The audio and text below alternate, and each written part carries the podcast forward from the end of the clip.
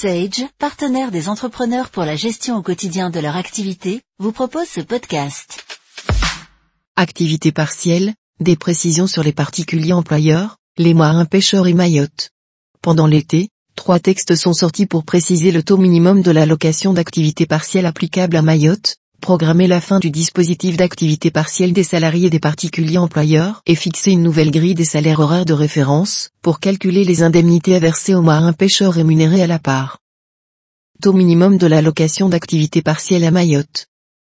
À Mayotte, le taux horaire du SMIC brut est particulier en 2020, taux de 7,66 euros au lieu de 10,15 euros dans le reste de la France. Pour tenir compte de cette particularité, un décret fixe le taux minimum de l'allocation d'activité partielle remboursée à l'employeur à 7,05 euros à Mayotte, et ce à compter du 1er septembre 2020.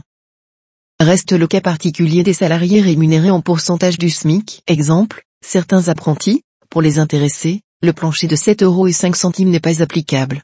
Le taux horaire de l'allocation d'activité partielle est plafonné à leur rémunération horaire brute. Pour mémoire, le taux minimum de droit commun est de 8,03 euros, avec la même réserve pour les salariés avec une rémunération calculée en pourcentage du SMIC. Rappelons que le taux minimum de l'allocation remboursée à l'employeur correspond également au taux plancher à verser aux salariés. Terme du dispositif des salariés des particuliers employeurs et assistants maternels. Le dispositif exceptionnel d'activité partielle lié à la crise du Covid-19 a couvert, selon des modalités particulières, les salariés du particulier employeur et les assistants maternels, et ce jusqu'à une date fixée par décret et au plus tard le 31 décembre 2020. Un décret paru pendant l'été met fin à ce dispositif au 31 août 2020. Par exception, en Guyane et à Mayotte, le dispositif prendra fin le dernier jour du mois au cours duquel intervient la fin de l'urgence sanitaire, soit à l'heure où nous rédigeons ces lignes le 31 octobre 2020, compte tenu des dispositions en vigueur. Marin pêcheur rémunéré à la part, Nouveau salaire horaire de référence. Le dispositif exceptionnel d'activité partielle mis en place, pour soutenir les entreprises à faire face à la crise sanitaire, a prévu des règles particulières au profit des marins pêcheurs rémunérés à la part. Dans ce cadre, l'indemnité versée aux salariés et l'allocation remboursée à l'employeur est calculée sur la base d'un montant horaire forfaitaire fixé par arrêté en fonction de la catégorie du marin. En l'état des textes à l'heure où nous rédigeons, cette règle est applicable jusqu'au 31 décembre 2020.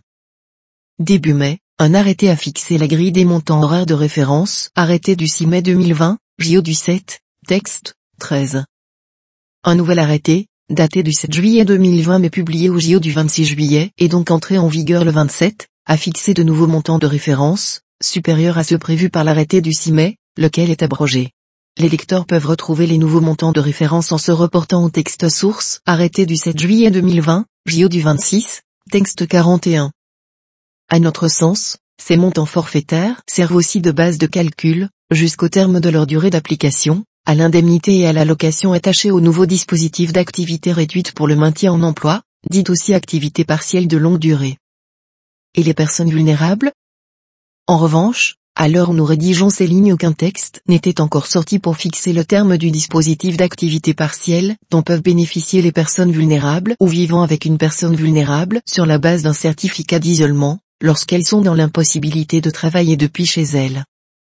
Rappelons que ces modalités particulières d'activité partielle sont applicables jusqu'à une date fixée par décret et au plus tard le 31 décembre 2020. Les pouvoirs publics ont donc la possibilité de couper ce dispositif avant la fin de l'année, mais il faut un texte en ce sens.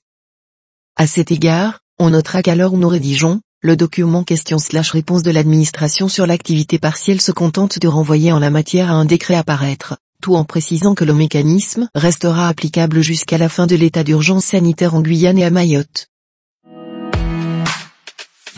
Accompagnez la gestion de votre capital humain avec les solutions Sage Business Cloud. En savoir plus sur sage.fr.